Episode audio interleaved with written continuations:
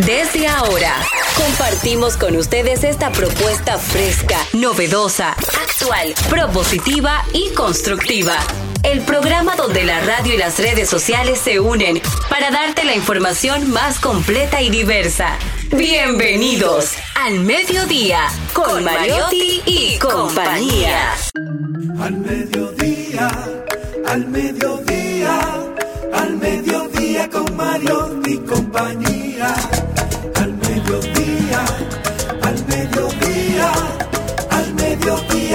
Mariotti y compañía. Si tú quieres disfrutar de foros alternativos y de tuiteros rankeados, este programa es tu amigo. Tu revista. Hola, hola, hola, hola, hola, saludos, saludos. Saludamos, abrazamos al mediodía. Imagínense ustedes, oh, qué lindo, qué lindo, un hombre que arrancó tan inspirado, un hombre que no viene a este programa y arranca inspirado y usted me interrumpe de esa manera. ¿Usted se imagina abrazar el sol al mediodía? ¿Eh? Eso, eso no, no- no debe ser fácil. Un abrazo, un abrazo al sol caribe del mediodía. Aquí estamos, diversidad divertida, información sin sufrición, radio y redes, redes y radio, radio responsable. La propuesta eh, más picadita, eh, más variada de verdad del mediodía al mediodía con Mariotti y compañía. Jenny Aquino, ¿cómo andas? Muy buenas tardes, señores. Gracias por estar en sintonía. Yo abracé el mediodía, el sol, porque se me dañó el aire. Y cuando venía yo, una mujer que de mirarse. El aire del carro. Sí, cuando tú me miras, yo sudo. Cuando tú me, yo me alegro que yo sudo. Imagínate abrazar al mediodía. Yo vine abrazando, casi chuleando al sol, porque yo estuve Oye, empapada, así apasionada. Qué poesma. Sí, romántica. A propósito, a propósito del 101 aniversario, creo, del natalicio del poeta nacional Pedro Mir, eh, la señorita Jenny Aquino acaba de decir que ella casi se- le dio una chuleada al sol. Sí, pero A ¿por qué? propósito- a propósito pero de no Pedro saben Mir. por qué, porque todos ustedes son se van adelante y no, no me dejan Ah, desarrollar. ¿Por qué? sí, Porque sí, hoy también lo quiero disfrutar todo a plenitud, porque hoy es el Día Mundial del Medio Ambiente, con la finalidad de sensibilizar a la población mundial acerca de la importancia de cuidar nuestros ecosistemas y fomentar el respeto al medio ambiente. Ven, ¿viste por qué? Sí, sí, sí, ya entendimos. Ah. Celine Méndez. Caramba, usted Muy buenas está de tardes. blancos, azules y, y un tenue rosadito. Sí, muy, como- muy, muy elegante. Va vestida elegantemente, va vestida de la once. Señores, buenas tardes. ¿Eh? Gracias por estar con nosotros. Un placer poder verle a usted como invitada en este programa. Hace mucho que no lo invitábamos, Sí, pero hoy se merece que este programa comience con un invitado de su categoría. Así que gracias por recibir Gracias. esta propuesta dentro de su agenda. Muy amable. 110 aniversario del natalicio de Pedro Mir. Señor Mariotti, ¿cómo anda usted? Muy buenas tardes, mi gente. Feliz, agradecido como siempre de estar con todos ustedes. Y hablando de, de abrazar el sol, ¿verdad? Y hasta de besar el sol. Eso me recordó al mito, al mito de la mitología griega, ¿verdad? De, de Ícaro, ¿eh? que voló muy cerca del sol, quemando sus alas y muriendo ahogado. A veces hay que tener mucho cuidado, ¿eh? De no creerse la película, ustedes saben. Ícaro y su padre, Dédalo, creo que era el, pa- el nombre del padre, estaban presos en Creta, una isla, no podían salir, solamente podían salir por el aire. Entonces Dédalo, que fue quien también, según la mitología griega, fue quien desarrolló el laberinto que guardaba los minotauros o el minotauro, empezó a hacer estas, estas alas parecidas a las de los pájaros y él y su hijo salieron volando. Bueno, Ícaro, él le hizo la advertencia a Ícaro y le dice, Ícaro, no puedes volar muy alto porque el sol puede derretir la cera Así que pega es, las alas, así es. pero tampoco muy bajo porque el mar también puede hacerle daño. Bueno, Ícaro no se llevó del padre, voló muy alto, el sol le hizo ese daño, e Ícaro muere ahogado mientras el padre llega a su destino. Entonces yo creo que Oh. una bonita reflexión Llevarse de los que no consejos podemos de los dejar padres. y no llevarnos del gusto, ¿eh? No, Ah, yo creo que de los consejos de no, los no, padres. no, eh, no, no, ellos no, ellos no se llevan. Ah, yo sí me llevo. Eh, Maribel Contreras, ¿cómo andas? Ícaro volando. Hay una canción, hay, hay muchas canciones que mencionan a Ícaro. Sí, señor. Plumón de nido nivel de luna, salud de oro, guitarra abierta, final del viaje donde una isla los campesinos no tienen, tienen tierra. Decid al viento los apellidos de los ladrones y las cavernas y abrid los ojos donde un desastre los campesinos no tienen tierra. El aire brusco de un breve puño que se detiene junto a una piedra abre una herida donde unos ojos los campesinos no tienen tierra. Poesía coreada de la UAS. Poesía coreada de la UAS. Eso recorría, el- la poesía coreada de la UAS, igual que la rondalla, recorrieron el país. Gracias. Y esa era, esa era, ese poema era fijo en esos tiempos. Así es. Eh, Pedro Mir, Pedro Pueblo. Así es. Don Pedro Mir, que siempre va, siempre va a estar ahí la discusión de, de quién es el verdadero poeta nacional. Manuel del Cabral, don Pedro Mir, que si Pedro Mir por su cercanía con los círculos, con los círculos de la izquierda, que por su amistad con, con la intelectualidad eh, más alta y de más influencia en la República Dominicana que Manuel del Cabral no, porque bueno, fue un viajero, vivió fuera del país, fue un diplomático, pero realmente son dos grandes poetas. Manuel del O sea, Cabral es un poeta, es un poeta extraordinario, Enorme, enorme. Ex- extraordinario. Negro Para mí el más, para mí real y efectivamente el más universal. El más universal Lo es, lo es. de los poetas dominicanos es Manuel del Cabral con el permiso de No, los pero- Pedro Mirianos. No, pero eso no tiene, no tiene ninguna Ah, discusión. bueno, por si acaso. Pero por supuesto, no es que todo el mundo se lo quiere reconocer. Ah, no, no, no, claro, porque él también tenía, él también tenía sus, detra- sus detractores. Muchos. Muchos detractores por su forma, eh, lo acusaban, le, le endilgaban que era un super narcisista, que era... Le decían de todo, le decían de todo. Pero Pedro Mir, Pedro Mir fue un niño más mimado por la intelectualidad dominicana y por la... Y por la propia y por- personalidad. y por los políticos Y- y, dominicanos. la personalidad de Pedro Mir, aparte también de la, de la larguísima tarea de, de como maestro de don Pedro, Claro, claro, claro. eh, tiene una legión increíble, además que su poesía jugó un, un- papel importante dentro de la de la lucha, del exilio, de todo lo que tenía que ver con ese proceso de Trujillo. Y, y la verdad es que, tú lo dices, en esa época de los 12 años, donde nosotros en Monteplata lo que teníamos o formábamos parte de un club deportivo y cultural, estábamos todo el tiempo eh, cantando a Pedro Mir, cantando a todos los poetas que, que se encargaron de hacer la poesía social dominicana. Yankee, vuelve a tu casa. Así es, así es. Recordamos hoy con mucho afecto, con, mu- con mucho cariño a nuestro poeta nacional. Al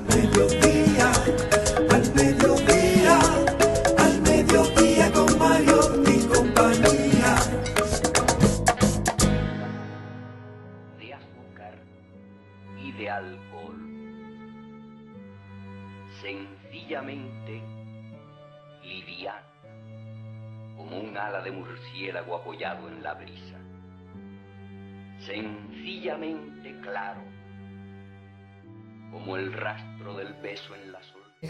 Nosotros vámonos, vamos, vamos a compartir con ustedes el contenido de hoy. Recuerden que estamos por Rumba 98.5 FM para toda la, la provincia de Santo Domingo, el Distrito Nacional y zonas circundantes. Mambo 94.5 FM para Bávaro, Punta Cana. Premium 101.1 FM para prácticamente todo el Cibao Central, Santiago, Moca, La Vega, Salcedo, Bonao y una que otra esquina de San Francisco de Macorís.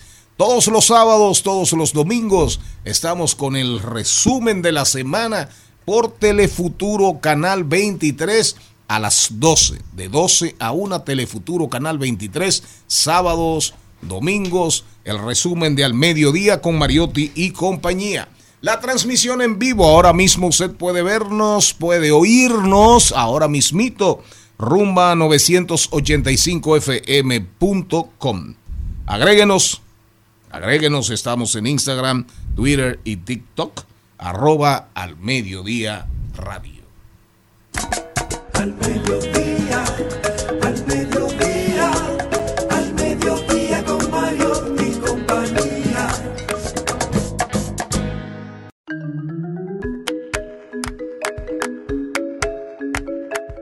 Bailando los chelitos, hoy con Rosy de la Mota, asesora de finanzas. Atención, oigan el tema, datos que debemos tener pendiente antes de tomar un préstamo.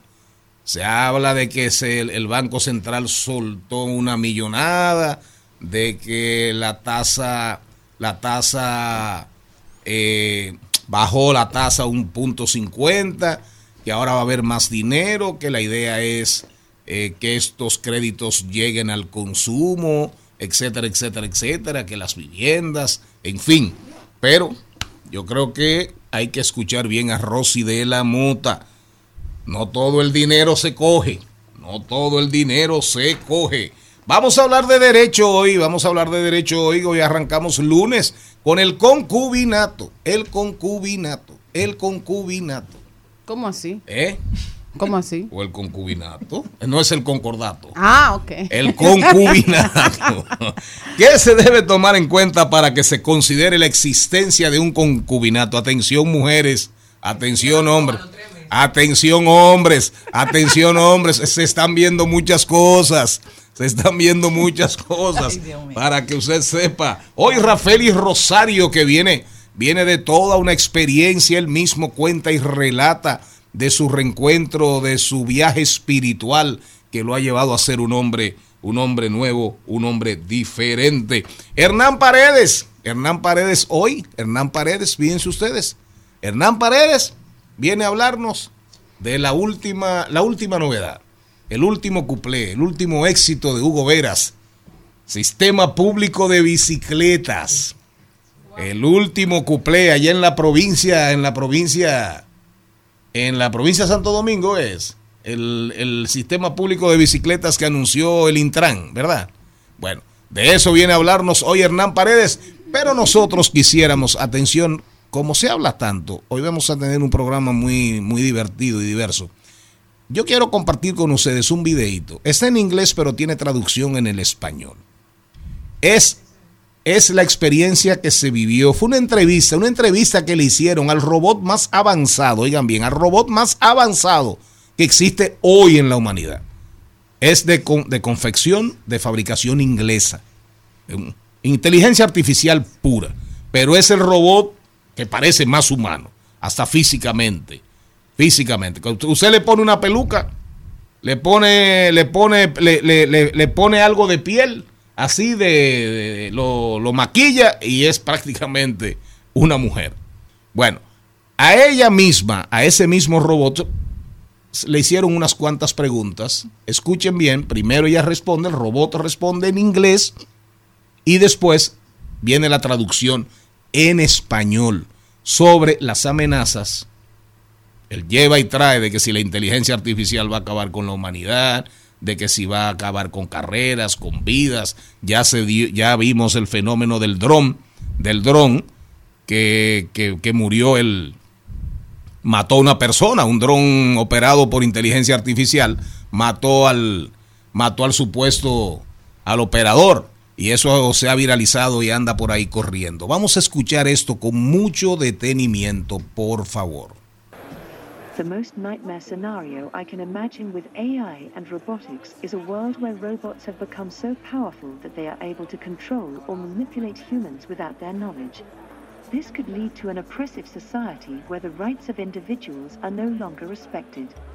Lo que acaba de escuchar es a Ameca, un robot humanoide que cuenta con una forma avanzada de inteligencia artificial generativa que le permite responder preguntas de una forma más humana. Según reporta la agencia Reuters, este robot fue desarrollado por la empresa británica Engineer Arts y presentado en la Conferencia Internacional sobre Robótica y Automatización. Allí se le hicieron varias preguntas al robot sobre el futuro de la inteligencia artificial, incluidos los posibles riesgos. People should be aware of the potential risks associated with AI and robotics. However, it is important to remember that these technologies can also have a positive impact on our lives if used responsibly. El objetivo final de la compañía que desarrolló Ameca, informó Reuters, es crear un robot capaz de integrarse a la sociedad humana. Por ahora, la versión de escritorio de Ameca con cabeza y parte superior del torso cuesta unos 100 mil dólares, mientras que las versiones de cuerpo completo pueden costar hasta cuatro veces más. Al mediodía, al mediodía, al mediodía con Mario y compañía. Ahí, ¿usted escuchó a la robot, a la robot más avanzada del mundo, señora Contreras? La oí, pero no la entendí. ¿Cómo que no la entendió? Porque usted no se acuerda que yo soy de Monteplata. Pero ella, pero ahí la tradujeron. Sí, ¿Ella la- habla en español? sí, sí. Ah, bueno, la otra parte que la tradujeron. Sí, usted no le prestó atención, ¿no? vámonos, Me vámonos, parece una profesora de la universidad. vámonos con ahí lo dijo. En al mediodía. ¡Ay! Lo dijo. ¡Ay! Lo dijo. ¡Ay! Lo dijo. ¡Ay! Lo dijo. ¡Ay! Lo Y sigue la gente comentando porque le fascina estar poniendo de todo, diciendo de todo en redes sociales sin filtro. Y lo que hizo fue Edgar Martínez a través de su cuenta de Instagram. Subieron un amigo de Luz García, subió una foto de ella con Lisa Blanco y otra persona, y están las tres. Y viene él y pone, ¿qué canilla? La del medio. Y ella responde, Edgar Martínez, la del medio soy yo. Adivina. Los parámetros de belleza o de amor son tan relativos que te comento, a mí me gusta tener canillas y lo más importante, fuera de que amo mis piernas, es que las tengo, respiro y vivo y soy muy feliz. Edgar, te invito a ser más empático. Pero ¿quién, quién, quién, quién fue eso? Luz García. Y los García tiene canillas. Eso fue. lo- no. ¿Eh? La subieron, eso fue lo que él empezó Ah, a decir. la Entonces, Si tú, subieron. estás diciendo, si tú estás diciendo que yo tengo canilla, muy bien, tengo canilla. ¿Y? Pero sea, yo creo que todos nos hemos visto tentados a responderle a una persona que comenta algo negativo en una foto. Pero yo te he puesto que en esa misma foto, donde ese caballero Edgar hizo ese comentario tan fuera de sitio, porque estoy de acuerdo que ese no era el escenario, porque no hay necesidad, ¿verdad? Son comentarios que lastiman. Pero habían 100 o más comentarios positivos, comentarios halagando la figura, comentarios diciendo lo bonita que estaban ellas, pero decidieron responderle al que hizo un comentario negativo. Y por eso yo como como modelo, ¿verdad? De, de, de de usuario de redes. Trato siempre de enfocarme en lo bonito, en lo bueno, que por lo general casi siempre es más que lo malo, que lo negativo. Así Bueno, yo- es. Yo, lo que hago en, en mi cuenta, todo el que me pone algo negativo lo borro. No Pero borra. miren, No lo comento, pero lo Miren, borro. Ah, pero tiene sentido, porque te voy a decir una cosa. Uno que pone tanto empeño en hacer un post. no se amarguen. ¿Por qué usted tiene que sentirse con el derecho de venir a denostar y de llevarse la, la- la atención de ese post que yo he hecho? Simplemente porque usted iba pasando, se le ocurrió algo en la cabeza y usted no tuvo la suficiente inteligencia emocional para seguir pasando. Yo traje un libro hoy, yo traje un libro hoy, como vengo cuando suelo venir como invitado a este programa. Y traje un libro Gracias que se lo, se lo mandé a Jenny, se lo mandé a Jenny, que es precisamente una, una visión de la historia totalmente diferente de un autor, de un autor muy popular, es de, or- de origen, de origen hola- eh, holandés, pero es catedrático en los Estados Unidos. Se lo recomendé al señor Mariotti Paz, al señor Vargas. Lo vamos a recomendar ahorita para que ustedes vean la otra mirada de la historia. Por eso el libro es tan interesante. Porque al final dice, bueno, no fue la competencia, no fue la lucha por el poder lo que ha hecho la humanidad. También ha, ha existido el altruismo, la colaboración. Y es una visión de la historia muy hermosa. Y va en línea más o menos con lo que dice Charles, Ma- eh, Charles Mariotti Charlene. Jr. Cha- Charles Mariotti Paz. No te podemos decir Charlie, Eh, no, O Charles. Charles eh. Charles Mariotti Jr. Entonces, en esa misma línea, las redes sociales, mucho odio, pero también mucho amor. Hay de Exacto, todo, hay de todo. Pero hay un ahí lo dijo súper interesante que en la voz de Celine Méndez se va a escuchar mucho mejor. Dígalo duro. Duro. Hay gente tan amargada que parece imposible que provengan de un orgasmo. Ya tú sabes. No, eso me lo pasó al jefe mío. Pero a propósito, pero, pero a propósito, Tú sabes que estoy feliz porque mi productora me conoce. Ella sabe que sería incapaz de traer una y lo dijo así. pero a propósito Pero de lo que estamos hablando. Totalmente. Porque eso se concatena en las redes.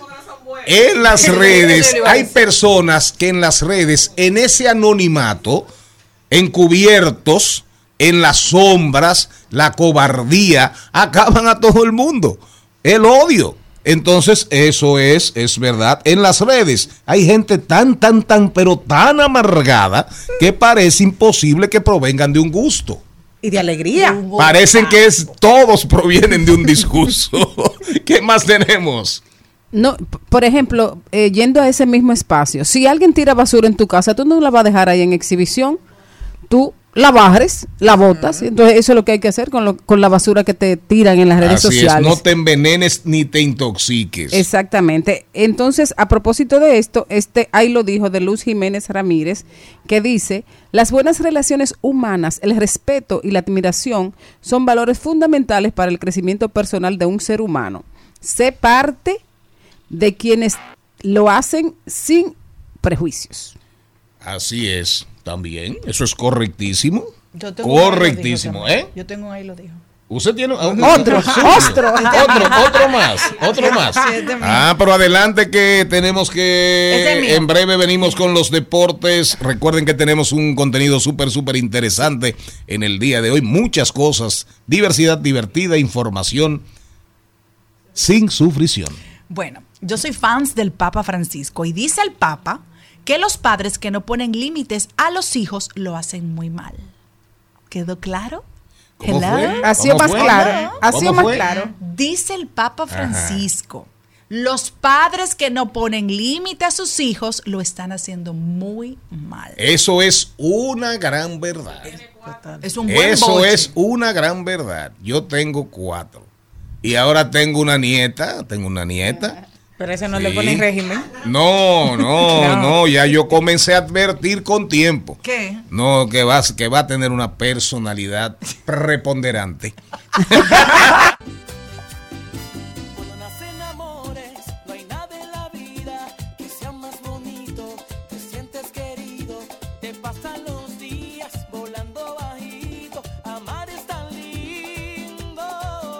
El Al Mediodía dice presente. Dice presente el músculo y la mente. El músculo y la mente. Estamos en deportes.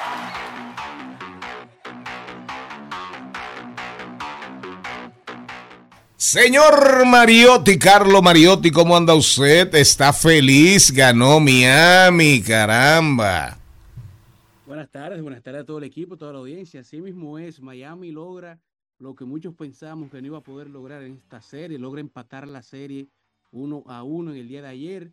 Pero vamos a iniciar con otra noticia que fue bastante interesante, que pasó en el día de ayer y luego hoy se comunicó otra con relación a la misma persona y es en las grandes ligas, ya que luego de 22 temporadas la máquina Albert Pujols ha sido asignado como asistente especial del comisionado de la MLB, Rob Manfred, solo un día después de haber debutado como analista en, en MLB Network. Albert Pujols ahora entra a una nueva faceta post carrera, se une a Alex Rodríguez, a David Ortiz, Derek Jeter, como solo algunos de los muchos jugadores que empiezan una vida ahora en recorriendo por la televisión y la radio, analizando el juego al que siempre han amado y del, del que, del que han sido parte como jugadores, ahora como comentaristas deportivos, mientras que en la Fórmula 1, en los deportes de motor, tenemos que Lewis Hamilton en el día de ayer logró conseguir su segundo podium del año, el primer podium doble para el equipo Mercedes. Hamilton fue electo piloto del día en el Gran Premio de España, en el circuito de Cataluña, junto a su compañero George Russell, que em, inició en la posición 12 y terminó en la posición 3. Max Verstappen de Red Bull se queda con la posición número uno en Barcelona. Pérez de Red Bull en cuarto y Sainz de Ferrari en quinto, dejando al equipo Mercedes con, en la segunda posición por encima de Aston Martin, detrás de Red Bull en la Copa de Constructores. Mientras que en el mundo del fútbol, este fin de semana fue un fin de semana bastante movido, muchas noti- noticias interesantes, muchos jugadores que llegan a un equipo a utilizar una camiseta nueva, muchos otros que salen de su viejo equipo con otros aires y a buscar otras fronteras, mientras que Zlatan Ibrahimovic en el día de ayer dijo adiós, el dios del fútbol se despide a sus 41 años del juego al que siempre ha sido parte, parte, un crack, una tremenda leyenda, cierra el fin de una era. E Ibrahimovic, que ha jugado en más de cuatro décadas, ha anotado goles en casi cuatro décadas completas, uno de los jugadores más icónicos del fútbol, luego de casi mil partidos jugados, el sueco sale habiendo ganado 34 trofeos, más de 570 goles de carrera, 500 goles en clubes anotados, y jugó con el Malmo, jugó con el Ajax, jugó con la Juventus, jugó con el Inter Milán, con el Barcelona, con el PSG, el Manchester United, Los Ángeles Galaxy de la Liga de Estados Unidos y con el AC Milán en tres ocasiones y ahora se retira con el equipo del AC Milán, mientras que Leo Messi, Sergio Ramos se despidieron en el día de ayer del PSG. Ramos se despide, despide con un gol, se despiden habiendo ganado la Liga 1, mientras que Benzema, Hazard, Asensio y Mariano se despiden del Real Madrid. Benzema anotó gol en su último partido luego de 14 años utilizando la camiseta del equipo del Real Madrid. Mbappé ganó la bota de oro por quinta temporada consecutiva en la Liga 1 de Francia. Y Benzema ya anunció que llega a la Liga de Arabia Saudita, se une a Cristiano Ronaldo en esta liga y estará participando en el equipo de Al Hiltat con un contrato de 100 millones al año, mientras que ya se está hablando de los planes a un futuro no tan lejano de la Liga Árabe. Están ya fichando a Di María, están fichando a Roberto Firmino, a Sergio Ramos, a Lewandowski y a Modric como los posibles grandes nombres que estarán llegando a esta liga, mientras que ya en el PSG se siente el efecto de Leo Messi, ya que una vez anunciada su salida del equipo, el Instagram del PSG perdió alrededor de unos 1.3 millones de seguidores Mientras que en la NBA, como comentábamos al inicio, Miami logra empatar la serie 1 a 1 en Denver. Denver eh, lograron cerrar fuertemente al eh, el jugador principal, que es Djokovic, a nivel de asistencia. La primera victoria de Miami en Denver desde noviembre de 2016, 111 a 108. Despertó a Deballo y despertó Jimmy Butler con 21 puntos cada uno mientras que Jokic con 41 y 4 asistencias, que fue lo que afectó al equipo, ya que parece que el coach Eric Spolstra identificó lo que hemos visto en las estadísticas, y es que más del 40% de las asistencias de Denver pasan por Jokic, por lo que si logras mitigar y bajar el porcentaje de asistencia, se logra parar el movimiento de balón y anotan menos. Por lo que Denver tiene un récord de 0 victorias y 3 derrotas cuando Jokic anota más de 40 puntos Gabe Vincent y Robert, Duncan Robertson fueron los héroes no tan silenciosos de Miami en el cuarto cuarto para asegurar esa victoria. Y Jimmy Butler se terminó uniendo a D. Wade y a LeBron James como los únicos jugadores en la historia de los Miami Heat con 500 puntos, 100 rebotes y 100 asistencias en una sola postemporada. Carlos, Carlos Mariotti sin ese. A mí a veces me da la impresión, me da la impresión no, pero el mundo del fútbol, los rumores, eso es peor que Shakira. Eso es peor que la farándula. Que si Shakira está con Jimmy Butler, que si ahora fue a Barcelona a ver a Hamilton, que si el culebrón del Chavo del Ocho, que si Kiko, que si Doña Florinda, que si eh, Chespirito, el Chavo del Ocho, que los amores, que el trío. Ahora el tema es Messi. Todos los días sale una información sobre Messi que si finalmente va a recibir la, va a aceptarle, va a aceptar la supuesta oferta de 1.200 millones de euros por dos años, que sería, rompería todos los parámetros habidos y por haber en cualquier deporte, en cualquier deporte, pero también se habla de que va para el Inter, que va con Beckman, que viene para el Inter de Miami, que va para, que va para el Barça, que si la porta Usted que maneja esas cosas, realmente, ¿qué puede pasar con Lionel Messi? Porque el mundo, el mundo está expectante, pendiente de lo que va a pasar con Messi. Así mismo es, hay muchos rumores rondando el futuro de Leo Messi. Se habla de la oferta que le hicieron de la Liga Árabe. Eso pasó ya durante la temporada, cerrando la temporada, él estando en el PSG. Se habla de que visitó Arabia Saudita y visitó al equipo, a los directores del equipo, y hay conversaciones en curso, también se está hablando desde antes de él firmar con el PSG, desde, que sale del Fútbol Club Barcelona, que David Beckham y el Inter Miami están dispuestos a darle un contrato de dos años. Se dice de que eventualmente eso pasará, pero no por ahora, sino cuando ya él vaya a cerrar su carrera. Se dice que Leo Messi estará cerrando su carrera con el Inter Miami, son los rumores, pero en el día de hoy han salido las noticias, han salido videos del padre de Leo Messi saliendo de la casa del el presidente del Fútbol Club Barcelona, por lo que se está rumorando de que aparentemente Leo Messi regresa a Barcelona. Se habla de que el presidente de la liga ya ha aprobado los, los movimientos necesarios para que el Fútbol Club Barcelona pueda recuperar a Leo Messi y que la liga pueda recuperar a Leo Messi, por lo que aparentemente, por lo que se ha visto hoy,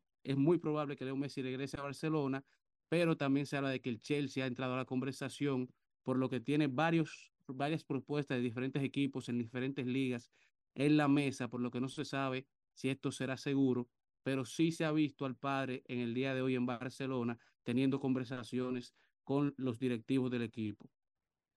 Eh, Evidentemente que el dinero que va a poner sobre la mesa Barcelona no es, no, no debe llegar ni siquiera al, al 15% del dinero, del dinero que pueden poner los árabes. Los árabes están jugando como saben jugar, eh, los petrodólares, y a cualquier precio van a posicionar esa liga, ¿eh? Van a posicionar esa liga y es una práctica es una práctica que ya conocemos del pasado cuando Estados Unidos comenzó a promover el fútbol a quién se llevaron para el Cosmos de Nueva York a Pelé. A Pelé ya un Pelé decadente pero con todo el nombre del mundo. Y lo de Cristiano lo de Cristiano Ronaldo va a marcar una línea una línea que va que se va a ver, que se va a repetir, que se va a repetir con mucha frecuencia. Gracias a Carlo Mariotti, yo quisiera ver por mí Messi que venga para Miami para así tenerlo cerca, cerca, cerquita. Nos vemos después del cambio.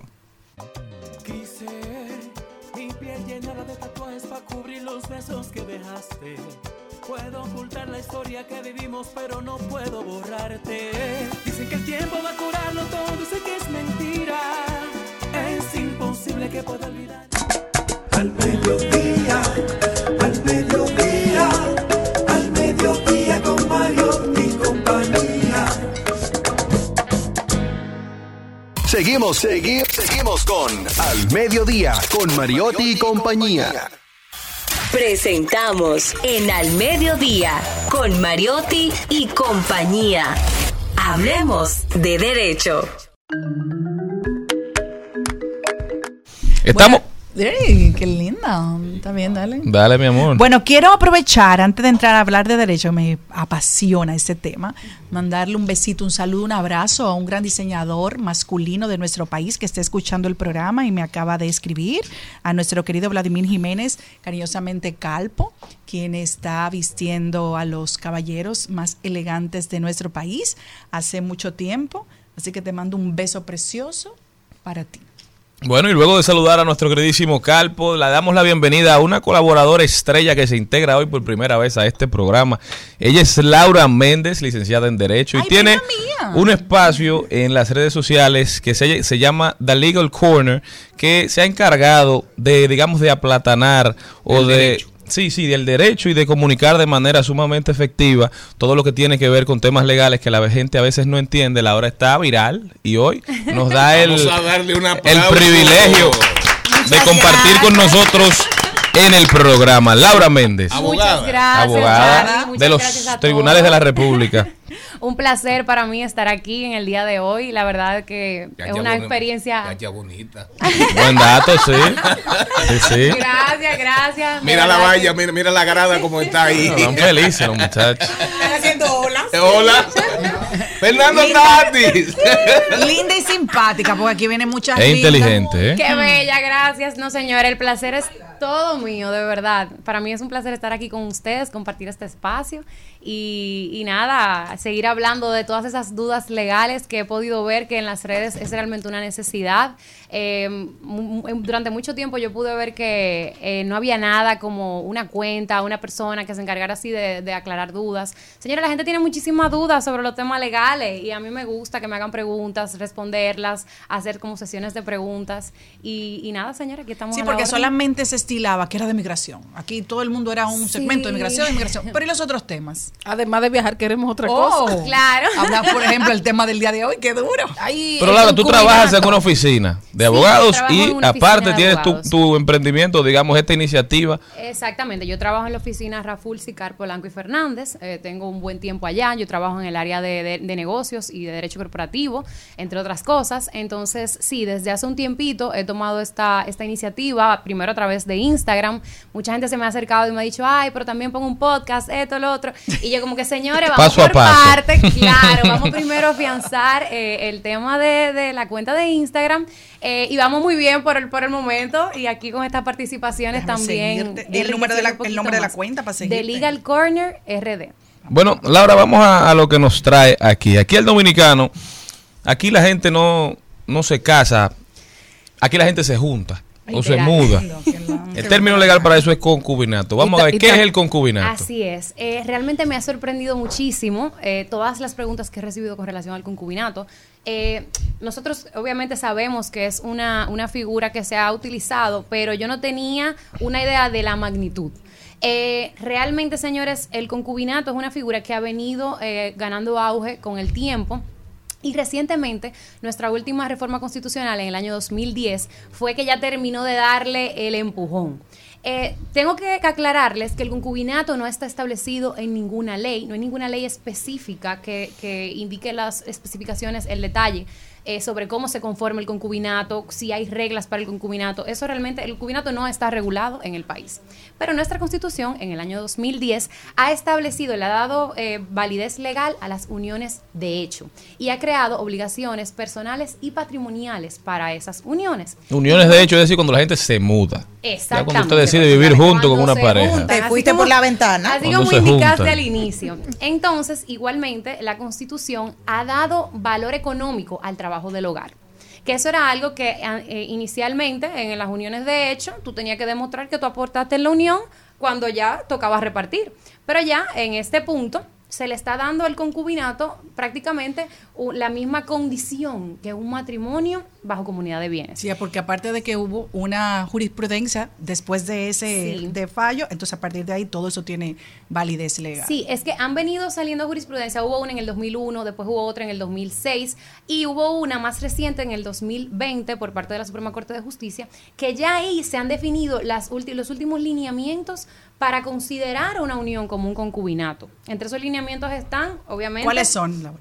Exactamente, que sean dos personas, hombre y mujer, que convivan juntos en un mismo domicilio, que sea una, una unión conocida, notoria, pública, que sean personas que, que no tengan otras relaciones, o sea, una persona casada no puede encontrarse en un concubinato con otra persona. Es decir, si usted está casado, La novia suya no, No, no, no. aplica. no, por Exacto. ejemplo, si usted si No le toca Pero nada. como aquí nos portamos bien. Pero déjame, Claro, déjame hacer claro. un ejemplo más gráfico. Tú sabes que hay personas que se separan, pero no se divorcian por, vamos a decir, parte económica, vamos a poner esa. Exactamente. Pero ese, esa mujer sabe que ese hombre tiene otra familia y, y todo el mundo respeta que es la otra mujer, pero ese hombre está casado legalmente y tiene 20 años con la otra. Eso no Ajá. aplica. ahí. No existe concubinato ahí. O que esa persona tenga un concubinato que de lunes a jueves estoy con una persona y de viernes a domingo. Mira qué bien. Ay, no Eso no hay concubinato, señores. Pero entonces, ¿cuándo sí hay, Laura? ¿Cuándo ya usted deja de estar viviendo con una persona, usted deja de estar mudado con una persona y empieza a convivir en, en concubinato? O si yo me mudo con un novio y los dos somos solteros, ahí hay concubinato. Sí, pero ahí entonces Pero- tienen que tienen que venir y concurrir las condiciones de que sea un hombre y una mujer, que vivan en el mismo domicilio,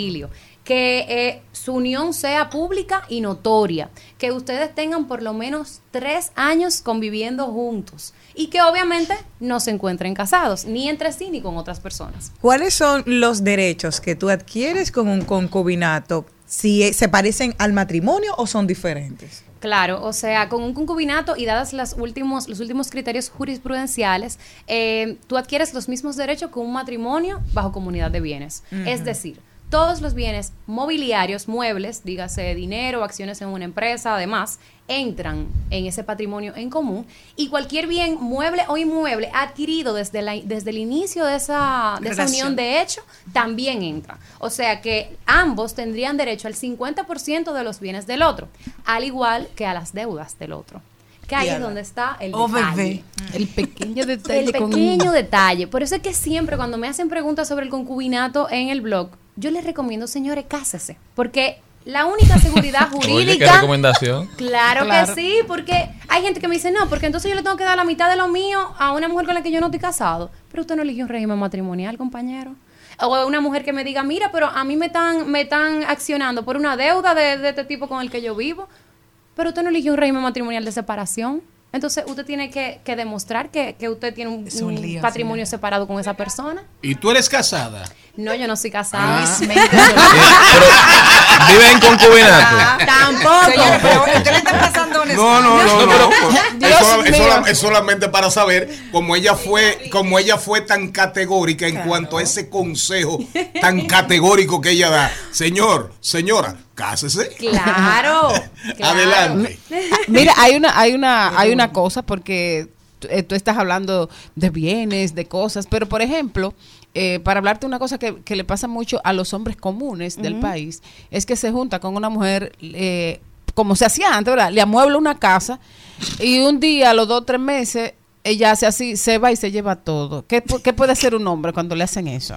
Le dejan la casa Ah, vacía. Pues si a los dos tres meses eso es robo. Sí, No, ¿Cómo que porque hay que ver, porque si ¿Vivían fue, si fue una donación Es y él le hizo un regalo. No, No, no, porque se lo regala. llevó escondido. de madre, de madre que le van a regalar. Y Un en bienes una posesión, vale título. Claro, en bienes muebles posesión vale título y eso fue un regalo, señor. madre. Eso, claro, bueno. Ay, pero qué va. No, pero si, si le pasa eso que dice Mari y dejaron al hombre sin nada. Si es un caballero veces le no le deja dejan todo, ni la- pero si una hombre no cama. tiene dinero y, y necesita esa camita. Bueno, es ¿qué que ahí que hacer? está, ahí es que está la situación. Si por ejemplo es una relación de dos o tres meses y, y la persona se lleva todos los muebles, ya ahí entonces entra lo que dice Charlie, él pudiera entonces en todo caso reclamarla, eh, eh, eh, querellarse como un robo, porque es que No, pero es que eso es muy sabroso también, no porque a los es- tres meses usted tiene que estar mueblando casa. Claro, y además No, pero si fue la eso casa no del entra en hombre, ningún tipo de concubinato. Tres meses no se considera una relación estable, señores, ni para el Es una concubinato. ¿Cuánto, cuánto es el tiempo? Yo, Tres. yo recuerdo. Tres años. Yo recuerdo, yo recuerdo cuando me tocó, a, a mí me tocó trabajar Ah, yo creía que- eh, iniciativas legislativas sobre el tema. Y tengo un amigo que se ha casado como cinco veces, que tiene mucho dinero. separación de bienes. Mucho dinero y, y compartimos con frecuencia en una peña, una peña eh, vespertina. Vespertina, que puede ser a veces hasta sabatina. Y él me decía, él me decía, Charlie, coño. Tengan, tengan cuidado con esa vaina de que tres años. Así tres es. años. Lleven eso a cinco, aunque sea, lleven eso a cinco. Porque tú te imaginas. Entonces, así ¿qué le mismo? La pero muy preocupado. Pero no, no. Él, él venía de una relación, él venía de una relación que ya iba de tres, de tres camino hacia cinco. Eh, madre. él, él. Entonces, la ley, en la, en la ley lo que se estaba discutiendo era El tiempo. el Tres tema. años. Si a los cinco años era cinco. había derecho, ya existían derechos. Entonces él me decía con mucho temor, Charlie, cinco años, es más, seis, seis. Pero realmente, realmente, ¿cuál es la situación? Va- vamos a ponerlo en el contexto nacional y ustedes, Sí. por, por la experiencia, ¿qué tanto se da? El tema del reclamo, el tema, el tema que involucra, como decía Maribel y Celine, el tema bienes, el tema material, el tema emocional, el tema hijos, Sí. el tema herencias. Esa, eh, va- vamos a entrar ahí. Sí, bueno, mire, más que nada, eh, se, se da más de lo que nosotros pensamos. Lo que pasa es que muchas veces las personas quizás no lo llevan a los tribunales. Pero hace poco, hace aproximadamente dos semanas, salió una sentencia interesantísima del Tribunal Constitucional. Porque una, un señor reclamaba que, el, como ustedes saben, el orden sucesoral, por ejemplo, ya que comentó el don Charlie el, el asunto de las sucesiones, eh, el orden sucesoral no incluye al cónyuge supérstite, al cónyuge sobreviviente, sino que lo tiene como un sucesor irregular, si no está casado bajo comunidad de bienes. Eh, entonces, eh, esta sentencia eh, hace, un, hace un estudio de derecho comparado de las legislaciones de otros países y al final resulta un fallo exhortativo al Congreso Nacional eh, en el cual indica que nosotros tenemos que adaptar nuestra regulación para que el cónyuge supérsite por lo menos se encuentre en el segundo grado de sucesión, ya luego de los, de los hijos y padres. Y esto también vendría a afectar lo que es el concubinato, porque el cónyuge eh, eh, también le aplicarían esos derechos que un concubino.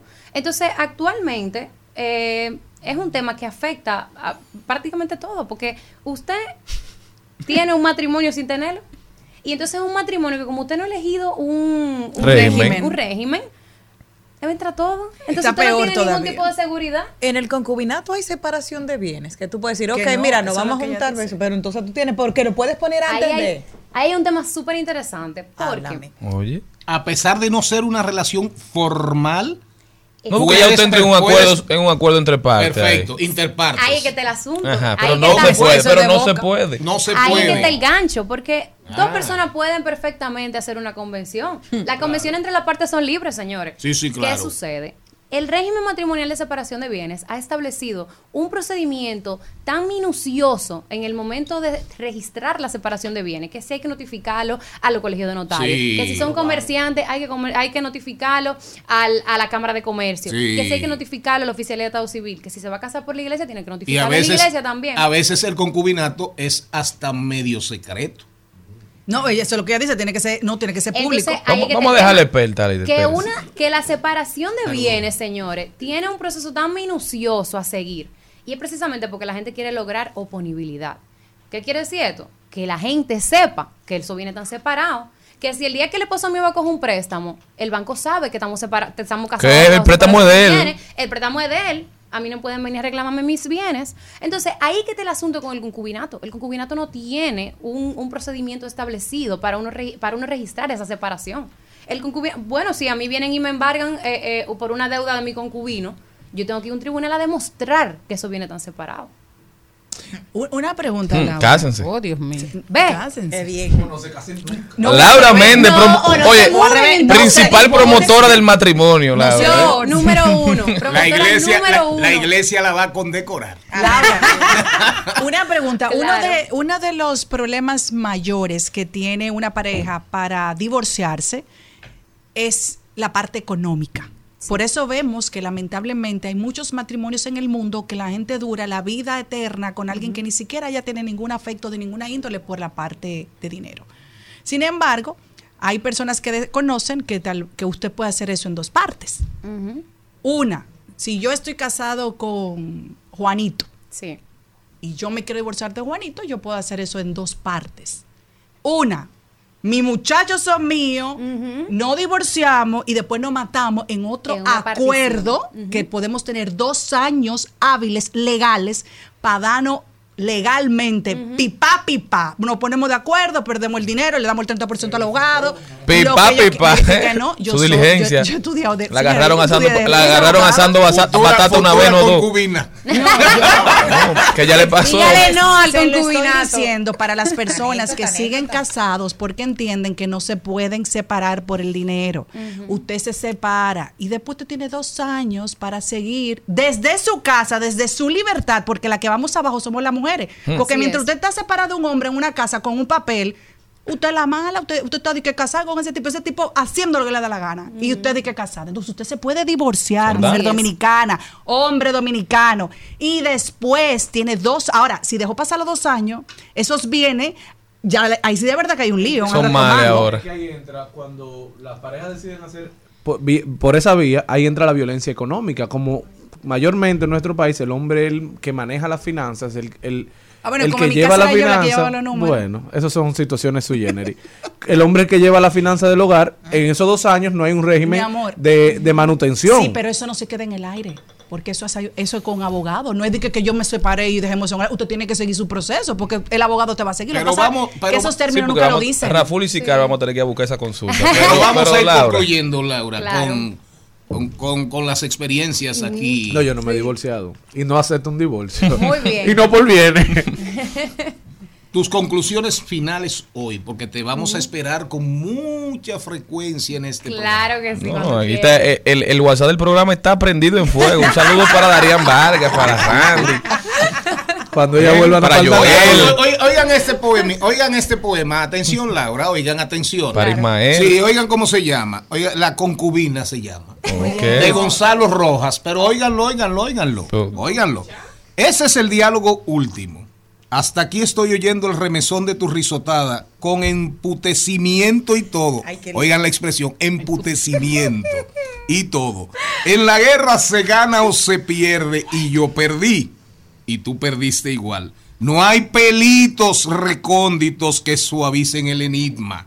Útero es útero y falo es falo. No hay aura ni distinción ni mucho menos danza. Haces tu número en la feria y te vas. Todo es comercio de hombre y de mujer. No hay pelitos recónditos y uno es todos sus animales a la vez. Y por lo visto, quien engaña a quien, esta es la bestia. ¿Qué somos tú y yo? Esa pregunta. Concubino. Wow. ¿Eh? ¿Qué son? Profundo. Pero, pero, pero, pero muy profundo. Muy fuerte. ¿Usted Yo- lo entendió, señora Contreras? yo lo que aconsejo- Se llama La concubina de Gonzalo Rojas. Búsquelo. Sí, pero muy pornográfico. ¿Eh? Muy pornográfico. ¿Cómo fue? De Muy niños. pornográfico. No, pero, pero, pero, No, pero, eh, emputecimiento. Laura Méndez con nosotros. No, pero que se despida. Pero déjenme despedirla, Ah. profesor. Laura, ¿cómo puede la gente continuar esta conversación tan interesante contigo?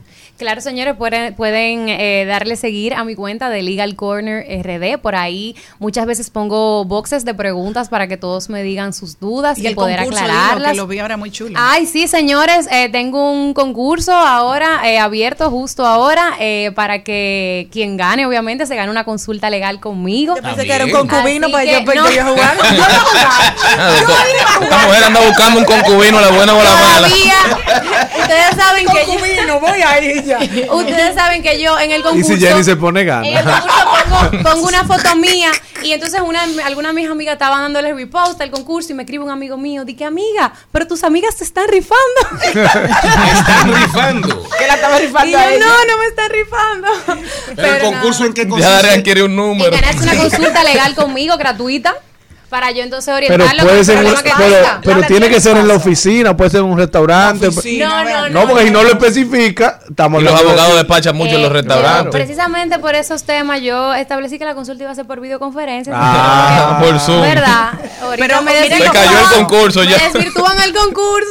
Seguir la cuenta y mencionar a una persona en esta publicación. Es fácil. Facilito, señores. Laura Méndez, licenciada en Derecho, ya ustedes han sentido, han percibido el ambiente aquí en cabina. Asimismo está encendida, encendido el WhatsApp del programa. No sé si por la capacidad mostrada y demostrada como abogada.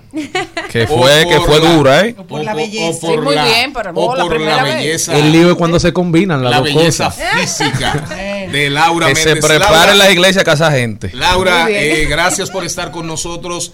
Eh, señora productora, señorita productora, aquí tenemos una colaboradora estrella que esperamos que usted le dé el debido seguimiento y respeto. claro.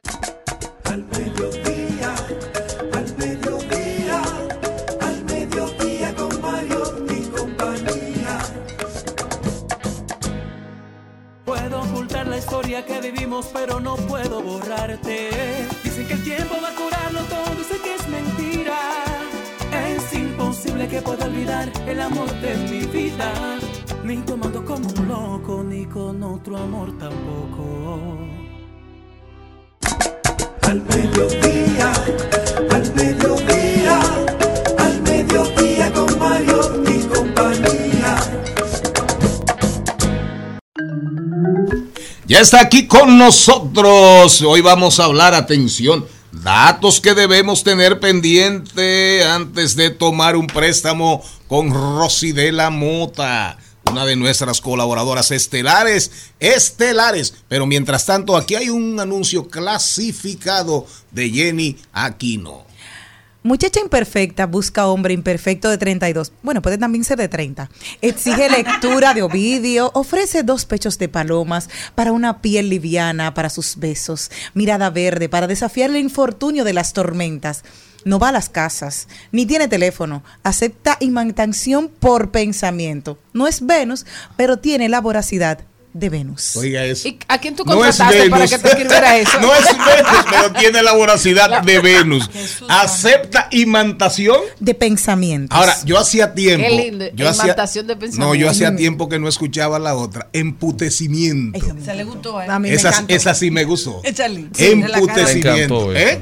Hablando de eso, Una sonrisa. No, no, no, hablando de eso, no, espérese. O sea, existe ese Usted- verbo, eh, existe ese verbo, emputarse. emputa. Yo me emputo, yo me te emputas, él se Bueno, emputa, en nos todo caso, en todo caso el poeta optó, optó por una licencia poética. ¿A quién se la habrá pedido? Después de este clasificado de Jenny Aquino, ahora vamos a hablar un poquito de salud. Presentamos 2020. 2020. Salud y bienestar. En Al Mediodía. Con Mariotti y compañía. Bueno, nosotros tenemos una noticia muy dulce, poco saludable, para las personas que siguen entendiendo que esos famosos edulz- eh, Edulcorantes. endulzantes, endulzantes Ajá. que te venden, que esto es bueno para tal cosa, señores, no es bueno nada. Se ha demostrado que son 600, 600 veces más dulce que cualquier azúcar normal, pero no solo eso, que le daña el ADN, que le da enfermedades cardiovasculares, que le da también diabetes tipo 2. Entonces, las personas, con nombre y apellido le puedo decir, el stevia, porque lo dice aquí, lo Oh. acaba de señalar la Organización Mundial de la Salud con nombre y apellido. El stevia, la sacarina y la otra se llama eritrol. Eritritol. Pueden provocar diversas enfermedades. Así Eso es, que el azúcar, mi- eso es el azúcar prieta que anda acabando con esa Mm, gente. Por eso yo no suelto mi azúcar papagayo. Esa sí no hace daño.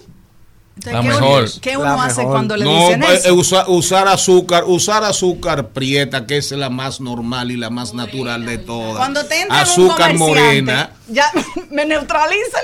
No, porque realmente la información, la información es que cuando usted cree que supuestamente son investigaciones, ¿verdad, señora Méndez? Sí, lo acaba de decir la Organización Mundial de la Salud y esto es un estudio de la Universidad Estatal de Carolina del Norte.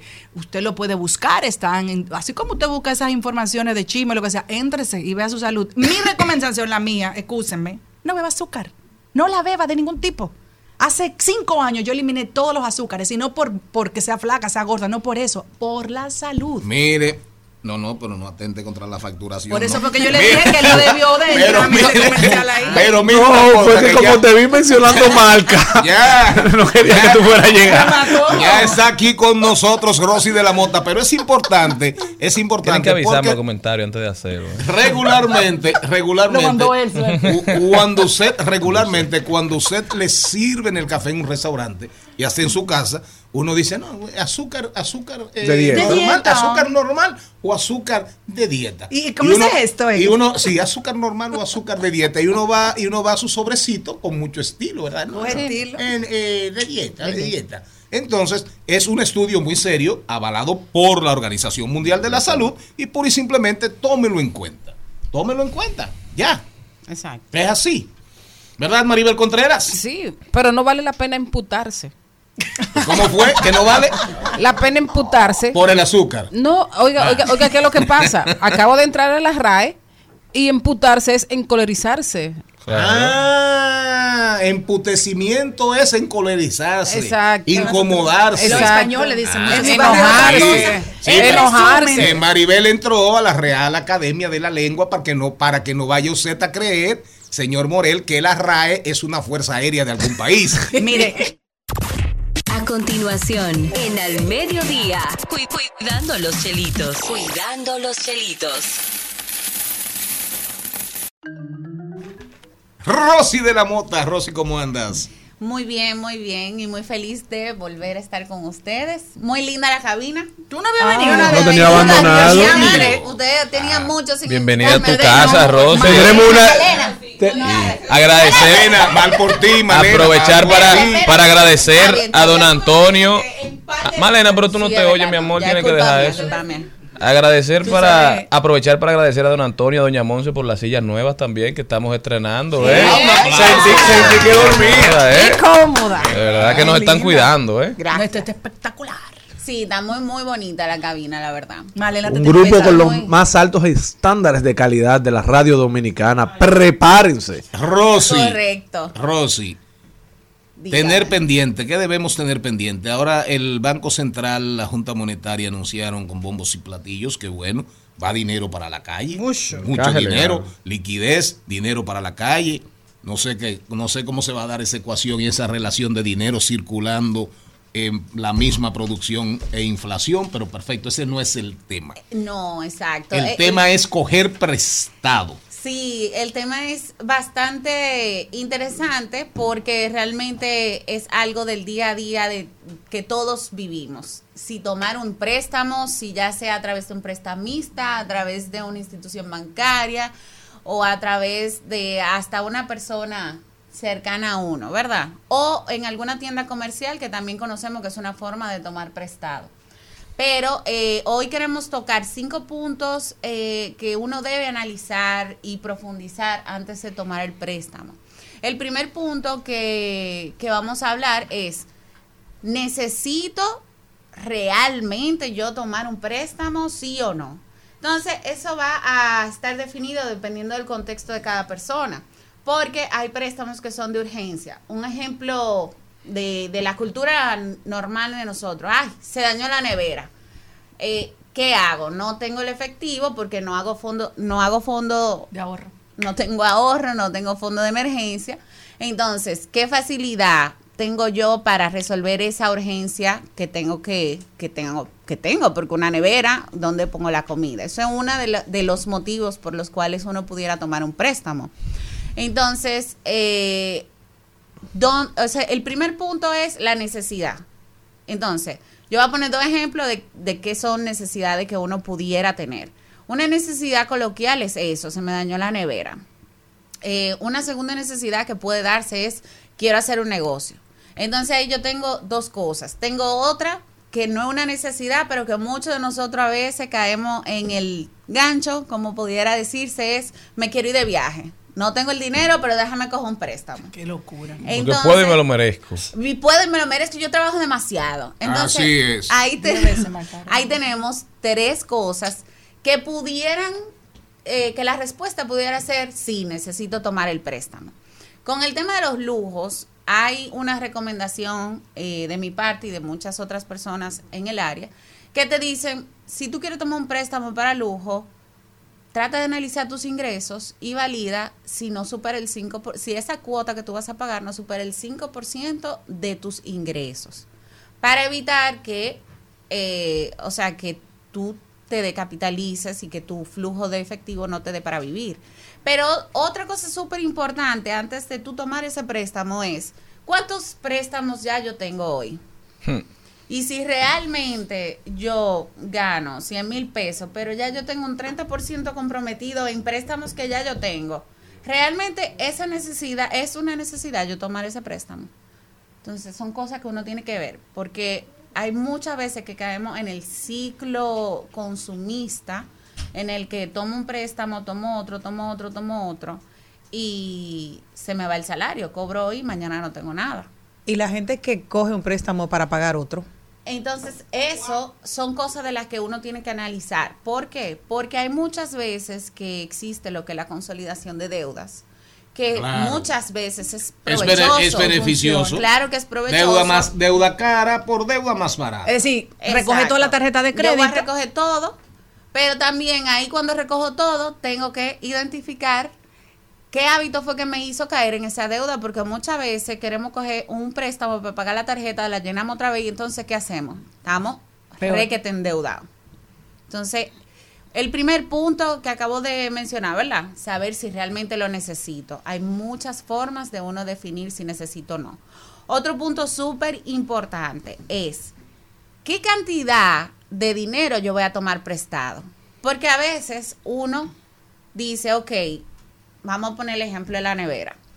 Necesito coger la nevera, ya yo sé que lo necesito. Paso dos, ¿qué nevera yo voy a comprar? Pero, ¿qué cuota yo puedo pagar? Entonces ahí hay tres criterios que debemos tomar en cuenta. Si la cuota eh, de esa nevera es por encima de lo que yo puedo pagar, entonces no coja la nevera de 100 mil, coge la nevera que cuesta 30. Que se ajuste a tu cuota. Pero que una tú que hable pagar. con internet. No cojamos la del Wi-Fi. sino que ahí ya tenemos tre- tres criterios claros de qué, de qué uno hacer. O sea, la nevera es una necesidad, ¿lo tengo que coger? Sí, ok. Entonces, paso dos, ¿cuál voy a tomar? ¿Cuál, eh, cuál sería mi cuota? ¿Verdad? Y paso cuatro, ¿dónde la voy a tomar? Entonces ahí uno tiene que tener un poco de paciencia porque a veces nos enamoramos de, un, de una en particular, pero que no es la que nosotros podemos pagar. Inclusive, yo eh, recuerdo un caso de una amiga que tiene la nevera casi en la sala porque la compró tan bonita y tan grande que no cabe en su cocina. ¿Cómo, cómo fue? Que no cabe en la cocina.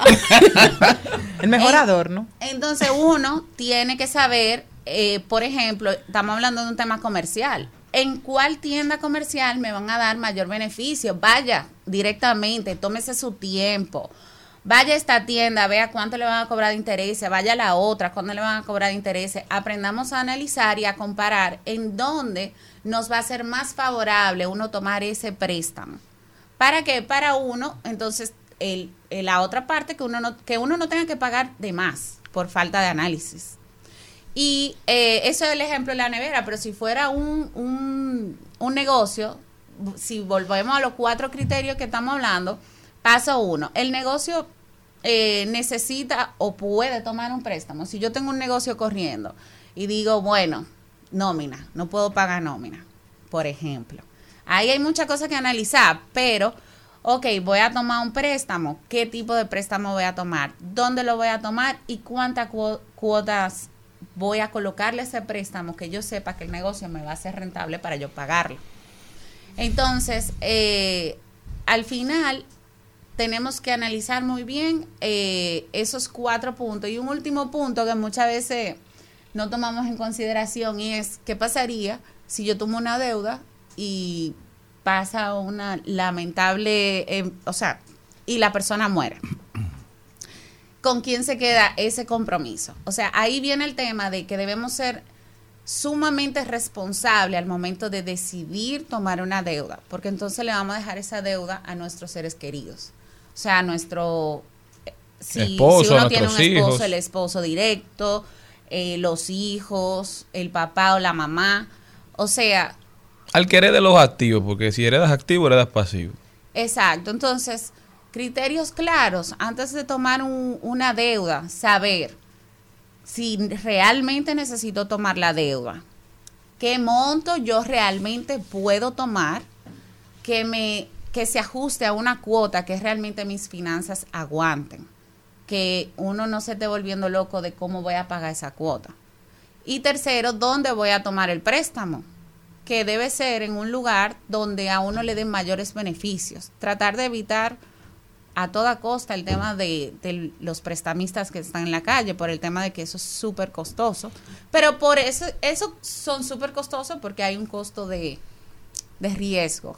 Que Claro. hay bancos que asumen, otros que no. Y sobre ese tema, cuando estamos hablando de un préstamo que se va a coger ante una entidad de intermediación financiera, ante un banco, ¿verdad? Ante una asociación de ahorros y préstamos, ¿qué tú le recomiendas a la gente que, digamos, que trate de, de lograr en el proceso de negociación? Porque a veces esos contratos de préstamo, es cierto que por lo general son contratos de adhesión, es decir, la institución tiene su contrato ya preestablecido y hay reglamentos muy básicos, pero como estamos en un libre mercado, usted puede decir, mira, en tal lugar me están ofreciendo un poquito más y hay concesiones que pueden hacer las instituciones. ¿Qué tú le recomiendas a la gente que trate de arreglar o que trate de, de digamos, de incluir en ese préstamo?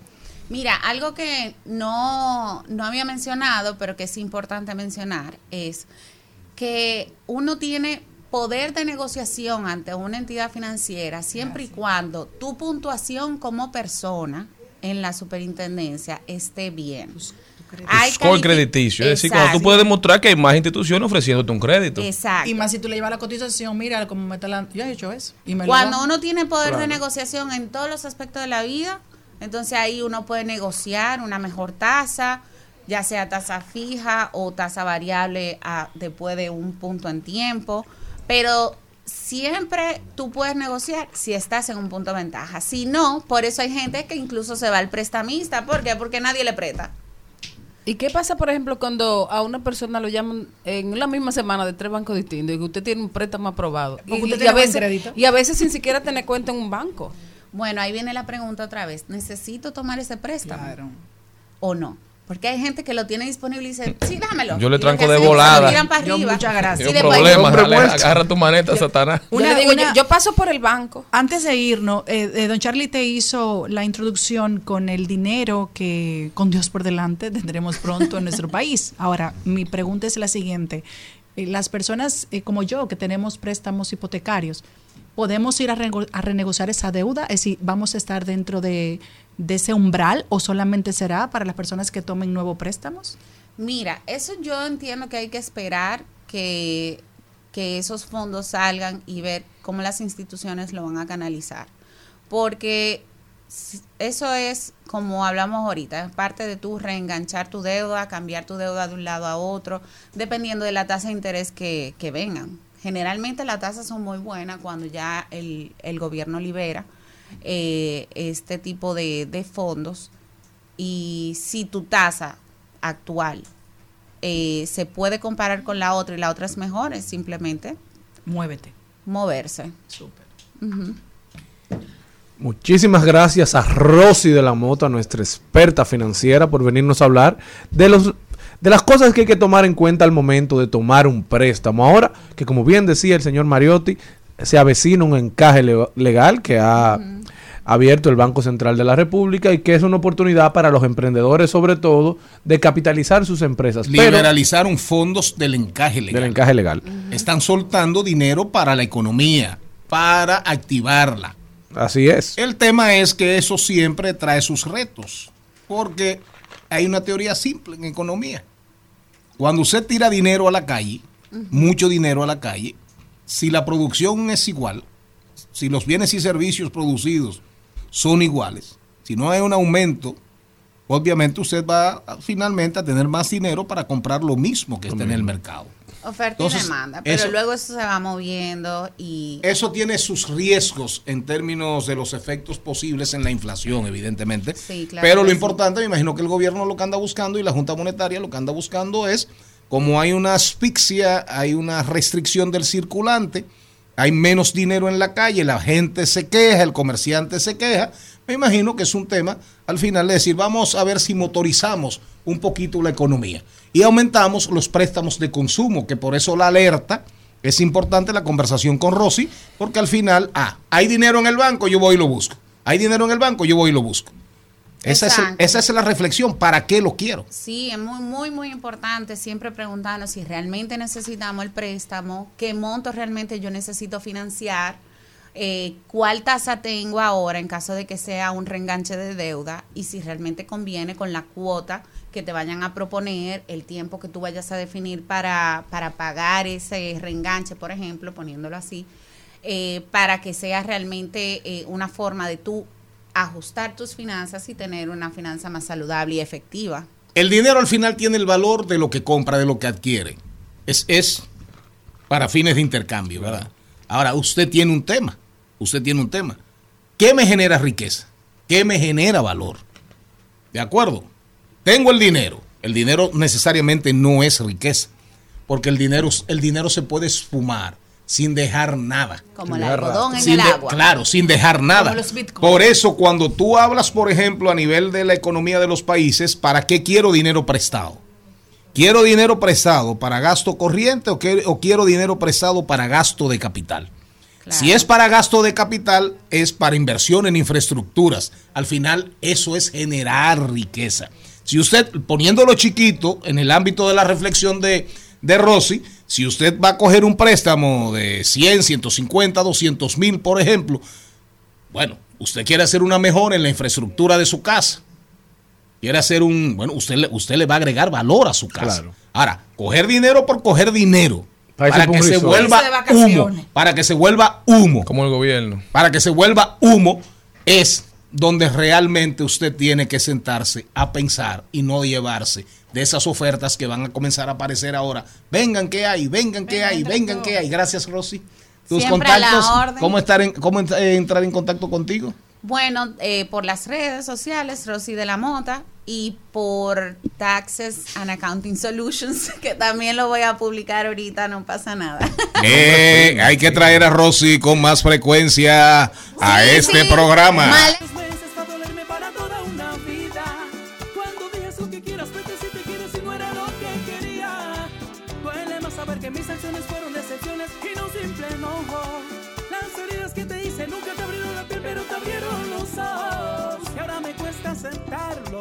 aunque me cueste tanto hacerlo, que ya no somos ni seremos. En Al Mediodía, con Mariotti y compañía, seguimos con Páginas para la Izquierda. A continuación, Páginas para la Izquierda. Y este segmento llega a ustedes gracias a Casa Calíope, librería virtual en todas las redes sociales. Pueden buscarnos y elegir su libro favorito, Casa Calíope. El día de hoy vamos a recomendar el libro Digno de Ser Humanos. ¿Y si resulta que el altruismo y no la competitividad feroz, el impulso natural al ser humano? Una revolucionaria lectura sobre la historia de la humanidad. ¿Y si resulta que el ser humano es egoísta, insolidario y se mueve solo en su propio interés. Lo han sostenido pensadores como Maquiavelo, filósofos como Hobbes, psicoanalistas como Freud, científicos como Darwin, multitud de, pre- de historiadores y escritores. Pero ¿es realmente así? Este libro propone repensar la historia a partir de la evidencia de que el ser humano tiende más a cooperar que a competir, a confiar que a desconfiar. El autor estudia 200 mil años de historia y nos descubre que el altruismo y la no competitividad ha sido el motor evolutivo para la humanidad. Así que el día de hoy estamos recomendando este hermoso libro, Dignos de Ser Humanos. Es un libro súper interesante porque cambia, una, cambia un poquito la perspectiva. Cambia un poquito la perspectiva, le da otra mirada a la historia. Cómprenlo, adquiéranlo. La idea es, usted hablaba de Hope, Hope, Hope, Hobbes, se escribe, el gran Levi- Leviatán, el tema del poder, el tema de la competencia feroz por los bienes, por las riquezas del mundo, por el predominio. Él le da otra, él le da una vuelta. Él le da una vuelta. Es un historiador, es un filósofo, es de origen eh, holandés, eh, radicado en Estados Unidos. Creo que educa, es profesor en Stanford, en la Universidad de Stanford, y es otra mirada de la historia, desde la mirada del altruismo, de la colaboración, de la solidaridad, más humana. Mucho Digamos que es más humana. Que los De malos, los malos son Diga el menos. título. Dignos de ser humanos. Nos vamos al cambio y saludamos aquí, saludamos a quién? Oh, Saludamos aquí en cabina a don Antonio Espaillat. Gracias, ¿eh? gracias, gracias El por mejor. los sillones, gracias por los sillones. Hoy, hoy, hoy tenemos y por los audífonos, ¿dónde están? Hoy tenemos, hoy, hoy, hoy tenemos, hoy tenemos las nalguitas mejor cuidadas. Al mediodía con Mario y compañía. Seguimos, segui- seguimos con Al Mediodía, con Mariotti y compañía. De paso, de paso y repaso. En al mediodía. Con Mariotti, con Mariotti y compañía. Te presentamos De paso y repaso. Es imposible que pueda olvidar el amor de mi vida. Ni tomando como un loco, ni con otro amor tampoco. Lo que duró varios meses para dolerme para toda una vida. Cuando digas lo que quieras, vete si te quieres y no era lo. Bueno, señores, ya ustedes lo saben, lo dijo don productor desde que iniciamos este programa, que hoy estamos de alegría y de fiesta, porque estamos recibiendo aquí a uno de los pimpollos del merengue, Rafael y Rosario. Hola, hola, hola. Muy fuerte. Hola, Rafael, y bienvenido. Súper contento de estar aquí con ustedes. Ya he venido anteriormente y gracias por la oportunidad nuevamente. De tu casa. De dar bu- buenas noticias, que es lo importante. Eso es lo que la gente quiere saber. Buenas Bueno, y hoy tú eres noticia, Ay, está, sí. estás, aquí te tenemos en el listín diario. tendencia, sí. Tendencia, Rafael. No, no me lo esperaba. No, realmente me levantó mi manager, porque yo hice esa entrevista hace un tiempo. realmente me levantan hoy. Salió. Yo me acosté hoy, yo me acosté anoche como a eso de las 11 grabando el nuevo tema.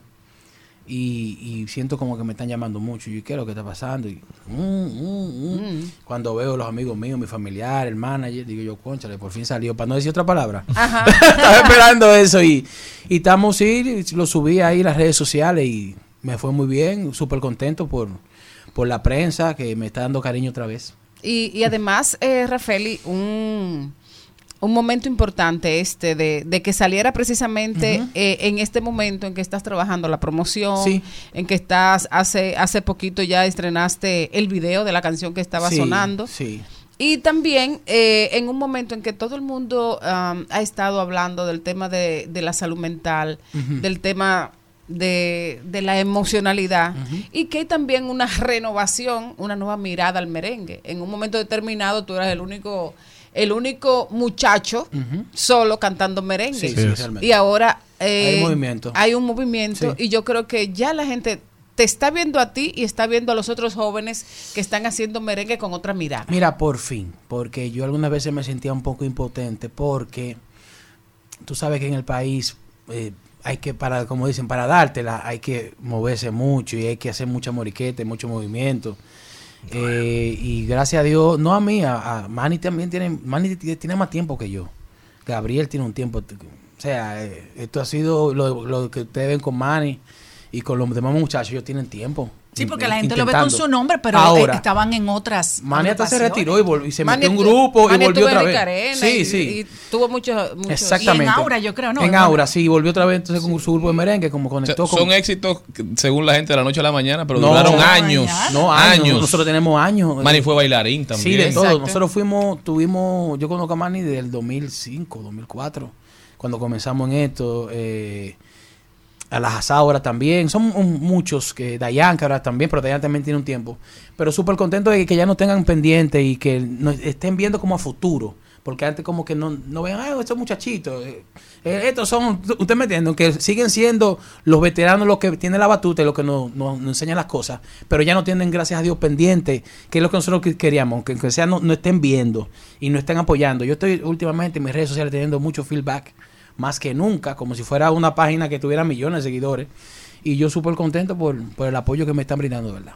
Hablabas tú también de que estás en un momento de, de mucha madurez, Sí. en que has pasado eh, por situaciones eh, de verdad difíciles Sí. y que de alguna manera te tuviste que agarrar de Dios para, para poder vivir el momento que estás viviendo. Sí, Que- ¿Cómo puedes tú, de alguna manera, en eso que, que te estaba comentando, de, de alguna manera que tu historia, que tu experiencia sirva también de espejo para que mucha gente, Sí. porque estamos en, en- casi en una pandemia de, de salud mental Muy en el país, eh, ¿cómo tú le puedes resumir eso?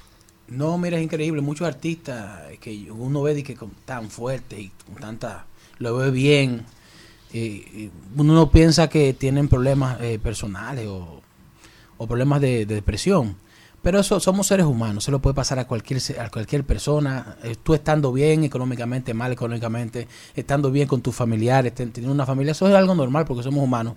Pero sí, realmente eh, fue un momento de mucho aprendizaje sobre todo, porque me también me enseñó acercarme mucho más a Dios. Algunas veces uno está pendiente a su carrera y a lograr sus sueños y se olvida de lo más importante, que primero es primero, primero es Dios y después nuestra familia. Pero yo estaba muy muy pendiente a, ustedes saben, esto de la- del, del medio artístico te va llevando a cosas que tú ni te vas dando cuenta y vas olvidando lo más importante. Entonces me acerqué, Dios tiene sus planes y Dios es perfecto y el tiempo de Dios es perfecto y yo soy, cuando salí ya de eso, ya hace un largo tiempo, ya Sí, por eso sí. fue hace ya 10 años, eh, aprendí a ser mejor ser humano, más humilde, a ver las cosas como son, algunas veces uno se piensa una cosa que no es, porque el público o, o X circunstancia en ese momento tan positivo, uno cree que el mundo es así. Y para mí al principio fue muy fácil todo. Entonces, uno- Rosario, Rosario. fue tan fácil que uno piensa, no, que como que la vida es así. Y hay momentos que cuando tú decides eh, emprender tu camino, ya tú sabes, no tú dices, y ahora entonces, porque ya no está en el arsenal, tú sabes. Y, pero a mí de una manera u otra, gracias a Dios, siempre me ha ido bien. Y porque, porque me esfuerzo. Yo todo lo que hago lo hago bien. Y yo hasta que no termino algo, yo soy Virgo. Hasta que yo comienzo algo y si- hasta que no lo termine, yo no estoy, aunque después me retire. Pero yo te- cuando comienzo algo lo termino. Entonces, estoy súper contento por la oportunidad que Dios me ha dado de, también del talento y de la familia donde vengo. El, el tener un apellido que es valorado, querido, respetado sí, sí. profesionalmente, eh, muchas veces la gente entiende que es un pase eh, al éxito, eh, al- a- es más fácil. Y tú, es al revés, muchas veces tú tienes como una carga atrás porque tú quisieras hacer como Al cosas, entonces te dicen, no, porque, mi, porque tu papá, entonces, ¿qué? Tú has probado como las dos cosas, el, el estar directo con mi papá, pero bueno, me independicé y ahora estoy sola y como que me quité el, el rosario. ¿Qué tú podrías decir de esas dos, de esos dos ambientes? ¿Cómo es uno y cómo es el otro? Para la gente que tal vez vea, ah, pero sí, mira qué, qué bonito, Rafael, así sí es Sí, bueno. sí. Dice, decía mucho eso. Lo que pasa es que cuando tú emprendes un proyecto, uno se la va con todo, tú sabes, todo el mundo confía en uno mismo. Pero sí yo vi la diferencia normal porque eh, uno cree que, que hay que decirlo, como uno tu- yo tuve una pegada con esos temas que pegué, que se lo merece todo. Entonces ya cuando tú ves la otra cara de la realidad, cuando yo tú, eh, tú le, le hablas y dicen, bueno, ya tú no, te vamos a apoyar mo- moralmente, pero ya tú sabes que lo que nosotros pasamos. Y me lo dijeron. Y yo dije, no, no, yo, yo me la voy a jugar.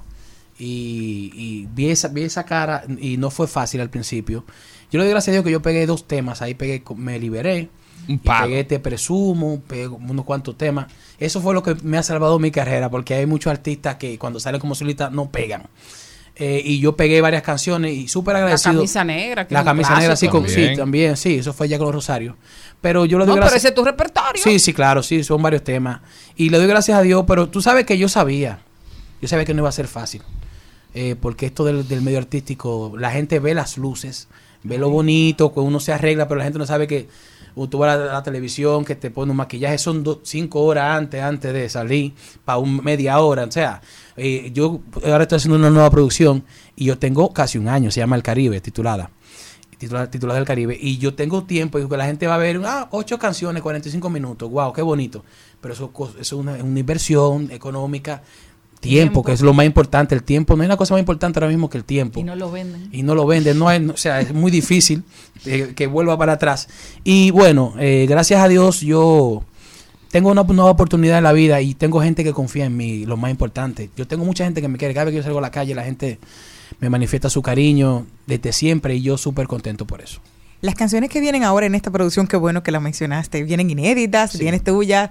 Cuéntame cómo viene ese proceso. Mira, son nueve canciones, se llama El Caribe, como dije anteriormente. Hay, hay, hay canciones que hicimos eh, otros artistas y también hay, canciones inéditas.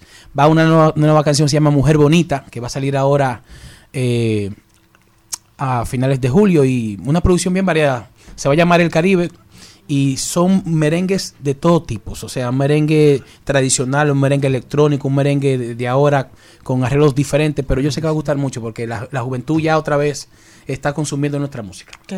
Hay una cosa muy importante que salió hoy, precisamente en tu página, y es que tienes concierto. Sí. Este, estamos en Chao, gracias a Dios, el jueves 22.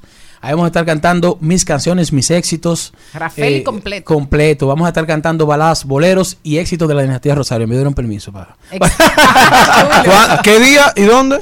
Chao Teatro en Ágora Mall eh, en 22 de junio, Dios mediante. El 22 de junio, Rafael y Rosario en show de Ágora Mall. ¿Dónde están las boletas? Ahí mismo, en Ágora Mall. Ya ustedes saben, no se lo pierdan. Rafaeli.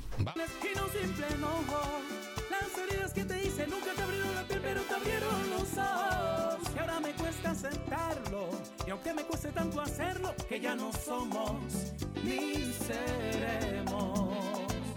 Yeah. Huh. Check it out, Rafaeli. En Al Mediodía, con Mariotti y compañía, estamos doblando calles y enderezando esquinas. Y ahora, doblando calles y enderezando esquinas.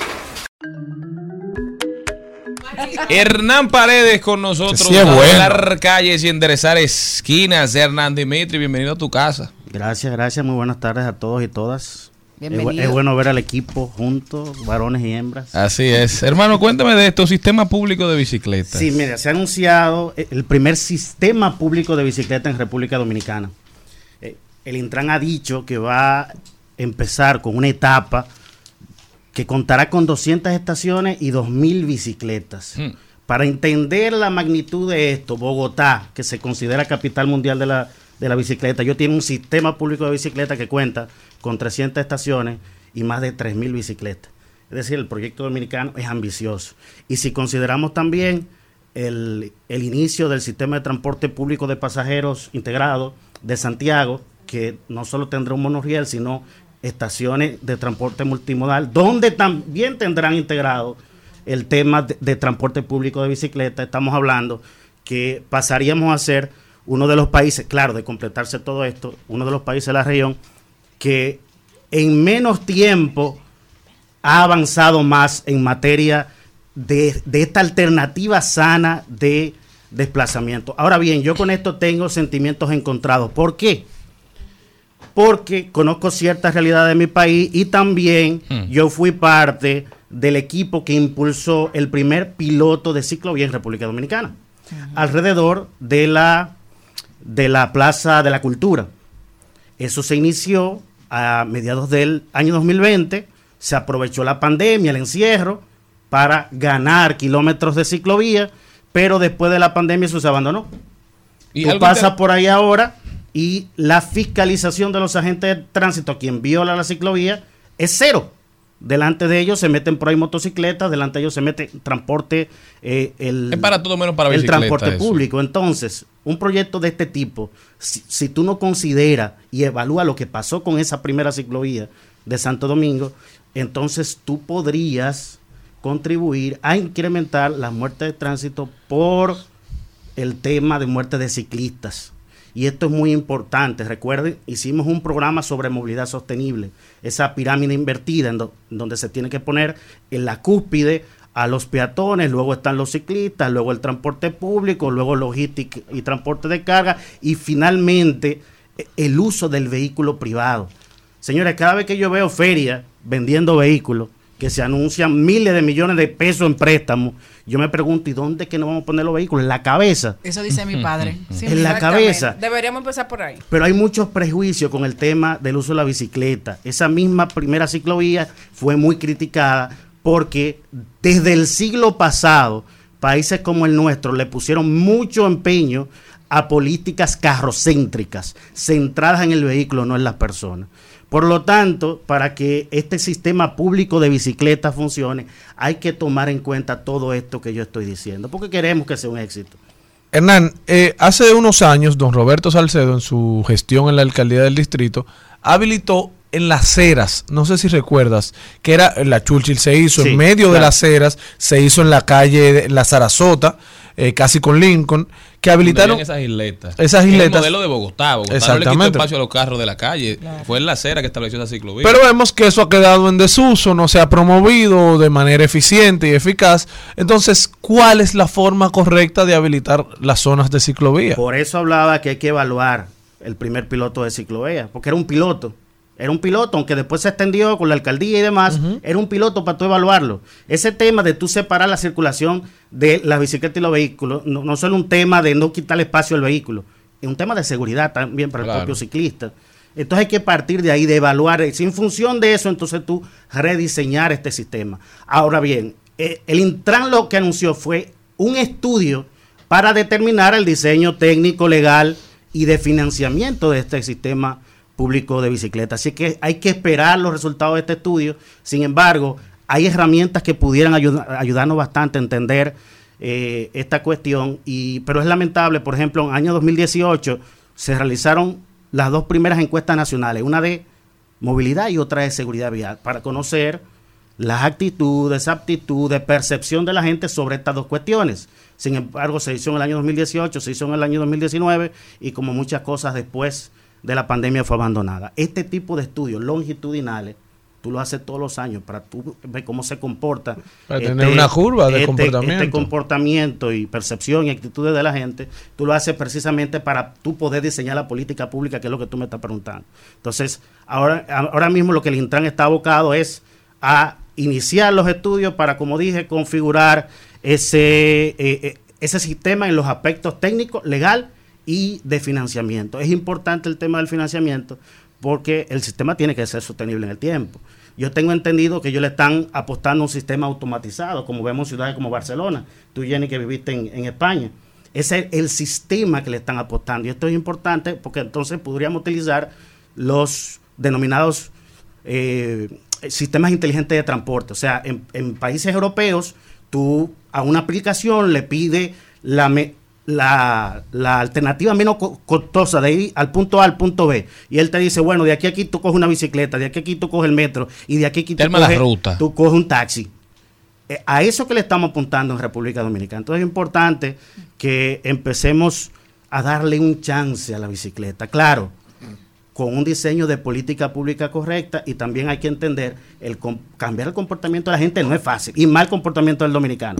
Incenti- incentivos, incentivos al uso de la bicicleta. Punto. Así es. Hernán Paredes con nosotros. Hernán, ¿cómo puede la gente continuar esta conversación contigo? A través de mis redes sociales, arroba Hernán Dimitri con B corta al final sí y es estamos bueno. de lunes a viernes mejor. en Voz Vespertina, canales 85 de Claro y de Win TV, Voz Media Network. Bueno, ya lo saben. Muchísimas gracias, mi gente. Nos vemos mañana. Si Dios quiere, no se me van de ahí, que por ahí vienen los compañeros de Vida y Cabina en Actualizando y algo más.